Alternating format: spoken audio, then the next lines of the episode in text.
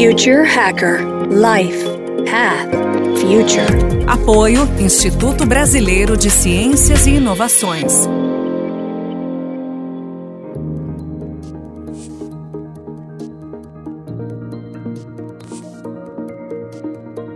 Olá pessoal, bem-vindo ao Future Hacker. Sou André Chaves. Eu estou aqui com uma convidada super especial.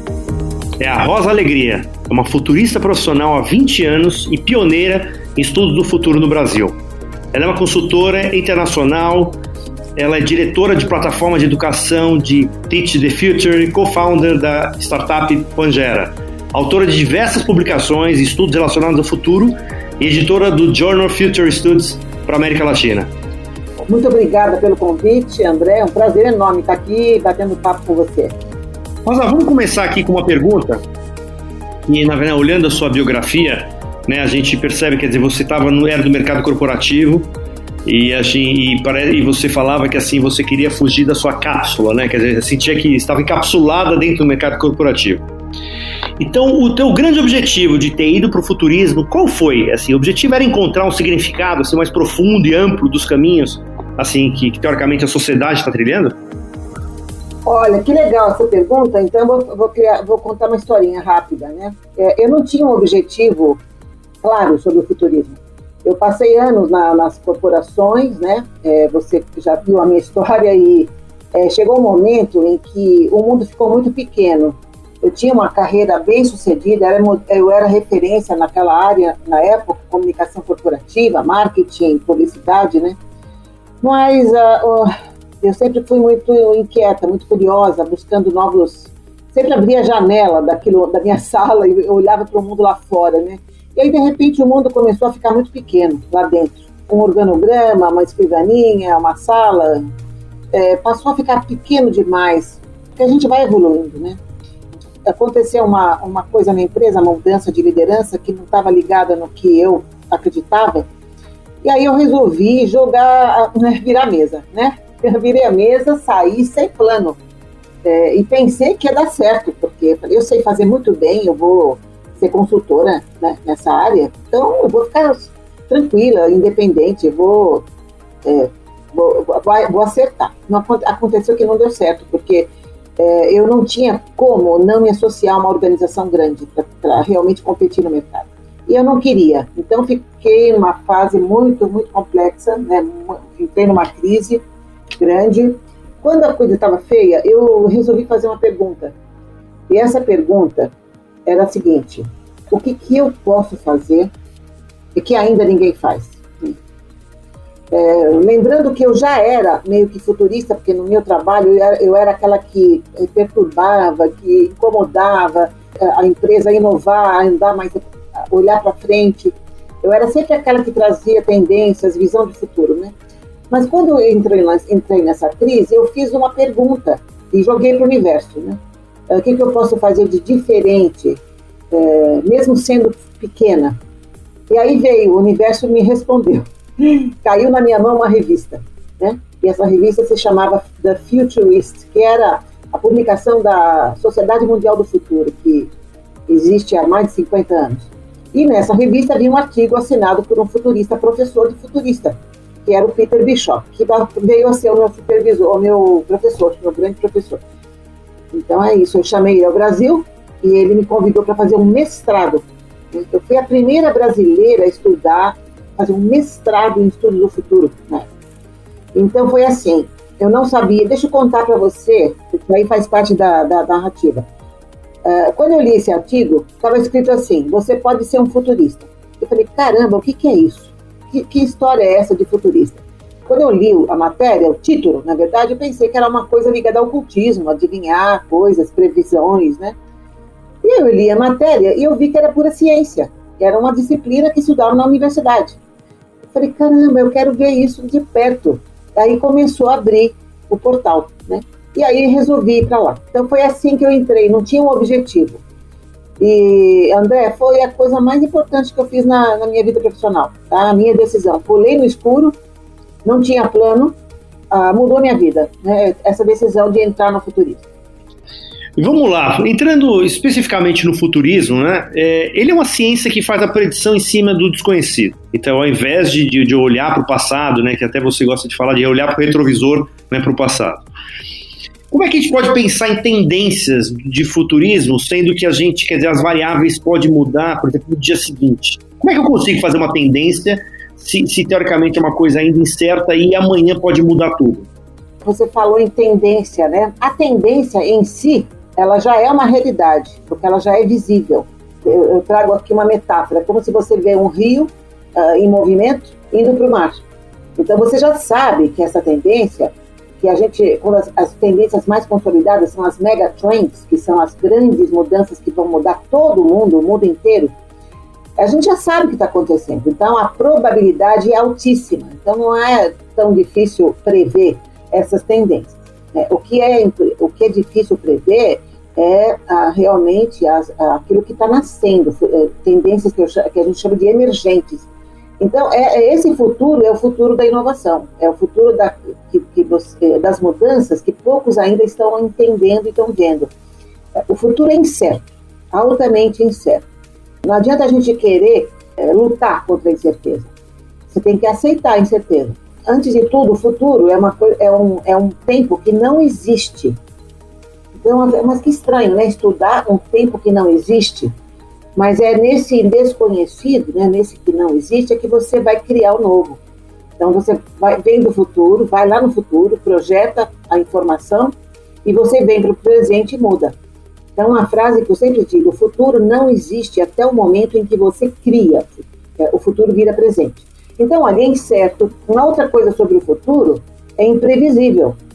Tá? Essas mudanças é, mais sutis, é, não dá para você prever. O futurista não é um, um a, gente não adivinha coisas, a gente não faz previsões. É muito perigoso. Então a imprevisibilidade é uma, é uma constante né, no estudo do futuro.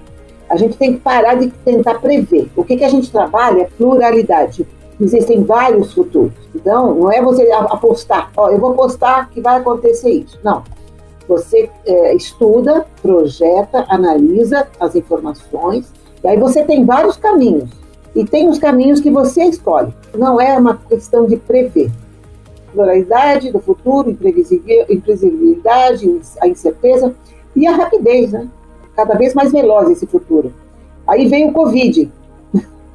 Aí veio o Covid que acelerou as mudanças, sei lá, eu diria que em cinco meses a gente teve mais mudanças do que nas últimas décadas.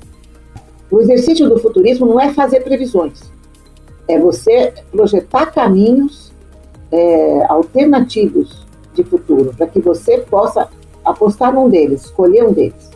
É, e tem uma outra coisa que é importante dizer: tem essas mudanças atropelam a vida da gente, né? Como a, a própria pandemia, uh, a mudança climática, enfim, né? Mas tem também as mudanças que vêm da gente. Então, o futurismo, ele não só lida com as mudanças lá fora, mas a mudança que você faz acontecer que, quer dizer, o que, que eu quero dizer com isso? É, tem a ver com plano estratégico, tem a ver com planejamento, com estabelecimento de metas. Então, para você poder navegar o futuro melhor, você precisa ter uma, um impacto nesse futuro. Você precisa ter uma meta, uma visão, um desejo. E o que a gente chama de futuro desejado. Ele é muito forte. O futuro desejado, ele pode mudar, às vezes, o rumo da história. Perfeito. E quando você fala desse futuro desejado, tem até uma fala sua que você a respeito da sociedade de trocas, né? Que a gente talvez esteja no futuro voltando um pouco para esse mercado. Que hoje, né, a gente ainda é medido por regras antigas, né? Tipo assim, o valor de uma árvore morta tem mais valor que uma árvore viva, né? Em quanto tempo você acredita que a gente vai chegar numa realidade como essa? Eu vou voltar a falar do Covid, da pandemia. A pandemia, na verdade, foi uma, um divisor de águas na história, né, na nossa história recente é uma mudança sem precedentes. Todas as mudanças que estavam lentas, né, que estavam caminhando num ritmo mais devagar, elas passaram a dar passos mais rápidos com o Covid. Então, você está falando da sociedade de trocas, é, que tem a ver com uma base econômica que está se impondo sobre o capitalismo, que tem a ver com abundância, tem a ver com empatia, com colaboração, isso tudo está sendo acelerado, porque a natureza humana, isso não sou eu quem diz, ela é uma natureza colaborativa, além do que é uma natureza empática. Então, nós estamos meio que perdidos na nossa própria natureza é, nos últimos dois séculos, em que a excessiva materialização da, da, da visão de mundo nos fez esquecer da nossa natureza. Então, a gente passou a aprender coisas que não são bem naturais do ser humano, que é a competitividade, que é a violência, que é, enfim, a exclusão. Eu, eu acredito que o Covid, com toda essa dor que ele está trazendo para o mundo, é, tem o um lado positivo, né? Então, agora vamos falar do lado do copo meio cheio.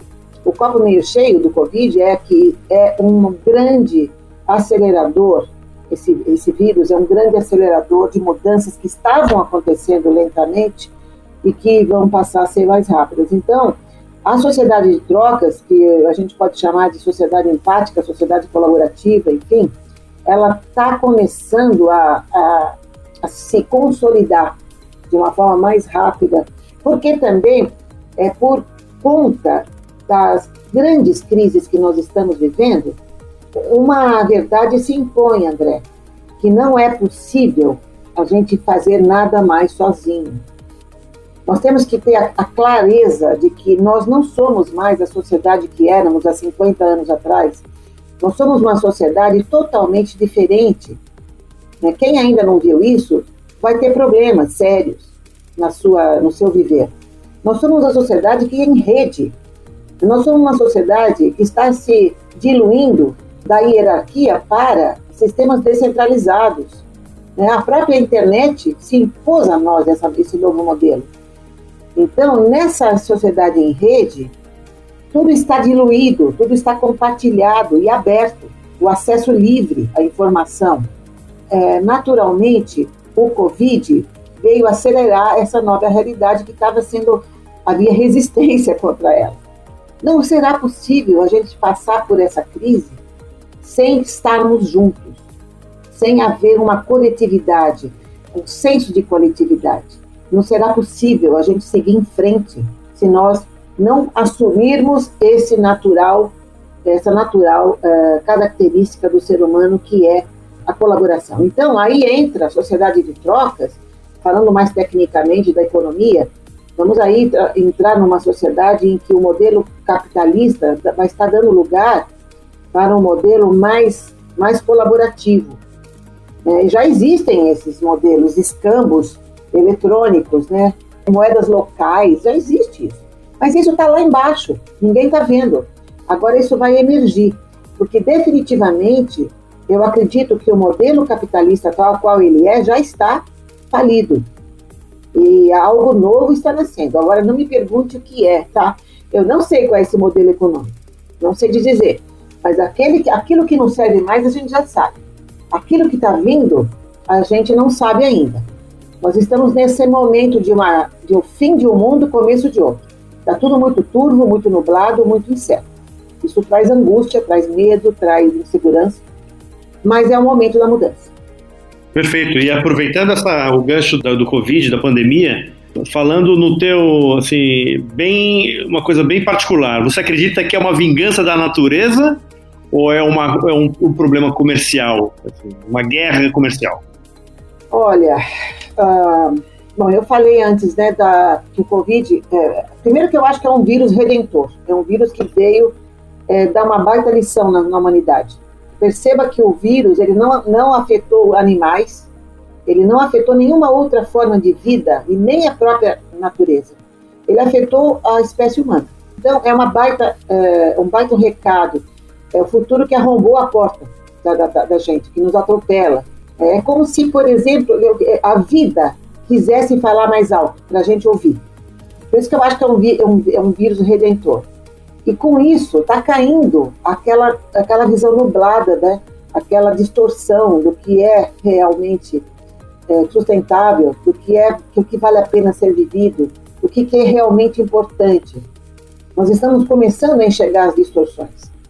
Né? Essa história de voltar ao normal, o, o novo normal, eu não, não, não me alinho com isso. Primeiro que voltar ao normal é, não faz sentido, porque aquilo não era normal era anormal.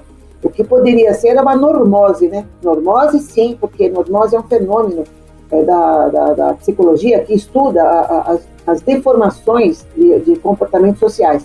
Então, não é normal ter a desigualdade crescente, não é normal ter violência crescente, né? não é normal você ter um carro na garagem com teto e é, seres humanos na rua sem teto.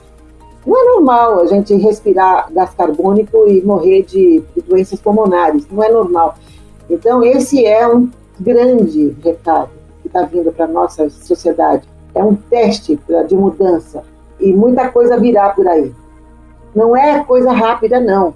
Né? Tem gente que fala, ah, não estou vendo nada acontecer, está tudo igual, o pessoal não tem, o ser humano não tem jeito, vai ser a mesma coisa. Não, não. É que a gente ainda está na transição. É, é normal que a gente fique perdido, que a gente resista. Essa resistência, ela, ela é absolutamente compreensível. Mas lá na frente, eu diria que nos próximos 5, 10 anos, é, a gente vai ter uma nova sociedade. Bem, vamos finalizar esse primeiro bloco. O próximo bloco a gente vai focar aí, eu vou explorar, Rosa, futuro mesmo, futuro da educação, futuro do trabalho, da parte de medicina. Então, pessoal, aguardem o segundo bloco desse papo ótimo com a Rosa Alegria. Até mais. Future Hacker Life Path Future. Apoio Instituto Brasileiro de Ciências e Inovações.